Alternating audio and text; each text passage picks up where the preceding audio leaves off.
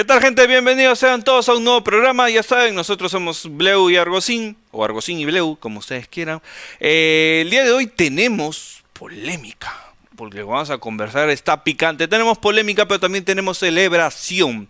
Y creo que Argocín, yo te dejaré contar esta. Cuenta. Sí, ¿qué tal gente? ¿Qué tal, Bleu? ¿Cómo están? Hoy día vamos a hablar, primero comenzamos con una noticia buena. Eh, el jugador, eh, el carry de Team Spirit, el ganador del TI, eh, Yatoro, ha sido nominado como el mejor este jugador, el mejor rookie, que es como que el, mejor este jugador, digamos, nuevo de la escena. Y este digamos, aunque a nosotros nos encanta el Dota y qué sé yo, nosotros no necesariamente somos como que la comunidad más grande que existe en los esports, así que la nominación definitivamente es un logro, o sea, digamos, bastante interesante. Y eh, pues esta, estos premios son los eSports Awards, son unos premios que se hacen todos los años y donde se reconocen muchísimas categorías en la escena de esports en general. Y no solamente jugadores, sino comunidades, también las marcas, las industrias, etcétera. Eh, no sé qué tanto sepa José del tema, pero digamos, son como que, digamos, ha, logrado como que con el tiempo tener bastante relevancia, ¿no? Entonces yo creo que si es que lo ganara, o bueno, es solamente el hecho de que lo nomine me parece que es bastante. Eh, bueno, en las anteriores ediciones, por ejemplo, creo que si no me equivoco lo ganó Colsera y Faker. La primera edición lo ganó Colsera y estuvo incluso nominado contra buenos, buenos exponentes. Eh, eso me gusta un montón porque netamente no es que gane la comunidad más grande, sino gane hasta un punto el player que por ahí ha tenido buen desempeño, entre otras cosas. Eh, como tú dices, Yatoro ha sido nominado al Rookie del año, es, me parece realmente sorprendente. Pensé por ahí que podría entrar incluso Collapse o este Toronto-Tokio, pero creo que Toronto-Tokio ya es un poco más experimentado. Sin embargo, este, esto no le quita mucho la importancia, ya que Toro en el Mundial ha sacado todo su esplendor, ¿no? Jugar casi 20 héroes en un Mundial que la mayoría nomás piquean 5 o 6, eh, habla de la versatilidad y lo buen carry que es, ¿no? Entonces, bien merecido por Yatoro, bien merecido por nuestra comunidad tener dos exponentes ahí, porque Yatoro está en eso y también está Ame, ¿no? Que Ame, pero ella entrando ya a la categoría senior contra otros grandes exponentes de diferentes disciplinas. Acordémonos también que cada vez hay más juegos, ¿no? Incluso yo he visto por ahí nominados jugadores de Rainbow Six, he visto de Valorant, este, incluso he visto de Teamfight Tactics, ¿no? Este versión de Auto Chess de LOL, de Riot.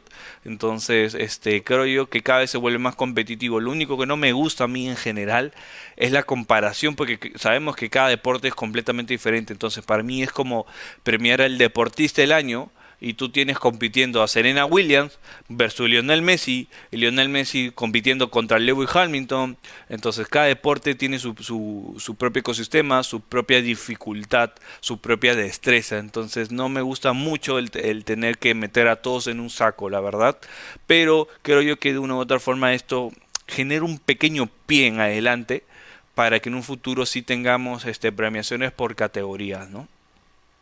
Sí, lo que pasa, bueno, digamos, eso es totalmente válido, pues, porque cómo comparas, no sé, pues, este, como te dices, un jugador de Teamfight Tactics con alguien de, por Dota, que es un MOBA, ¿no? Así es. El tema es que también hay tantos juegos que también sería de repente un poco complicado para la para la organización de repente hacer tantos premios. Bueno, no sé, no es una especulación, ¿no? Pero me parece que hay más diversificación en los premios de, de otras, de otros, por ejemplo, como el tema de los castes, el talento, las industrias, hay más diversificación que en el tema de los de los juegos, ¿no? Porque por ejemplo, o sea, en, Pro Esports, o sea, es de PC, consolas o gente que usa control, y, pero no hay mucho más, ¿no? Entonces yo creo que sí se podría cambiar un poco más en en las este en las categorías, ¿no? Porque este es un poquito, por ejemplo, en la categoría de mejor jugador está Simple, que es de CSGO, que es un, es un monstruo de CSGO. Definitivamente. ¿cómo lo comparas con, por ejemplo, este... Con Yatoro, no sé. El mismo Mame, pues, claro. O sea,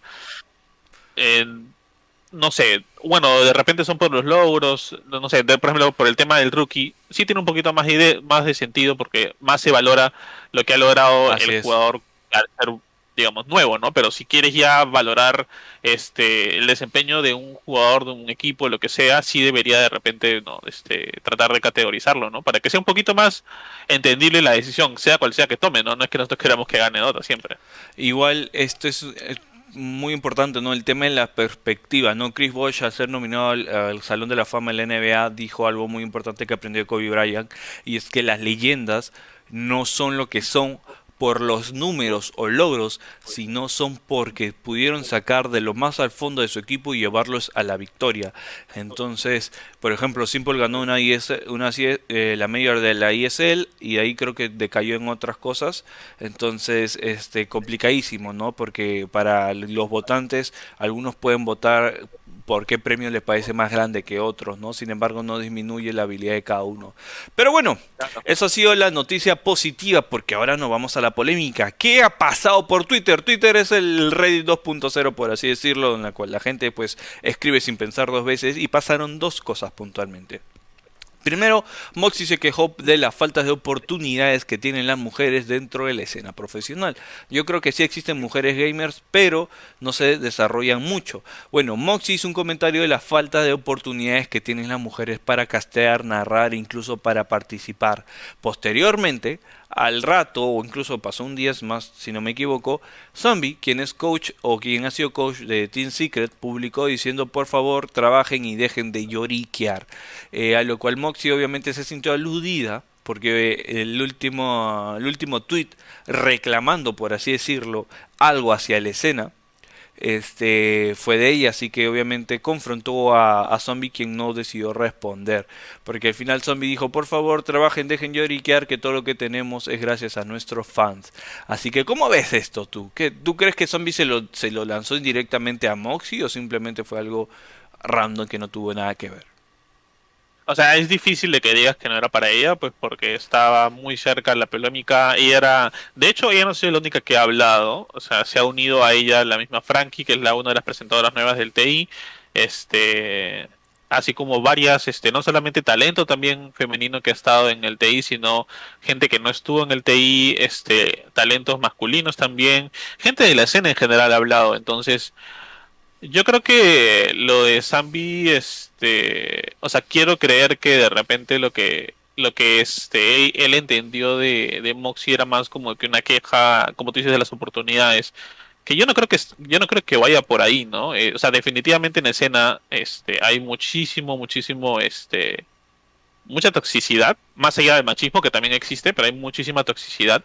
Pero también es cierto que, que las críticas que les hacen al talento que es mujer no son las mismas ni tampoco son este con la misma intensidad que el talento nuevo que es, que es hombre, ¿no? Y creo que la mejor este comparación digamos es con, con Machine, ¿no? Este o el mismo Tsunami, ¿entiendes? Entonces, porque claro, uno puede entender que digamos gente que no viene a nuestra escena este las puedes criticar o de repente las puedes ver con malos ojos, que yo no soy de, yo no soy de esa opinión, pero podría entender que la gente que no lo conoce puede decir, pucha, ¿qué hacen acá? Ellos no saben del Dota porque no les dan oportunidad a otras personas o qué sé yo, ¿no?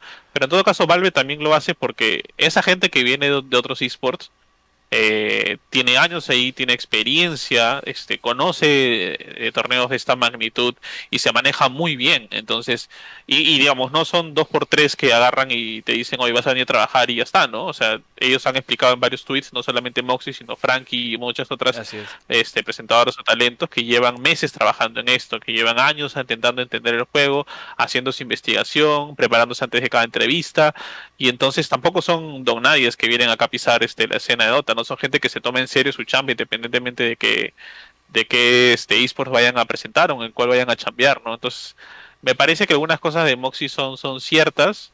Creo que Zambi también tiene razón un poquito en el sentido que sí, nos debemos a los fans, pero también depende mucho de cómo los fans hacen las críticas. Ahí viene la toxicidad de la comunidad, pues, ¿no?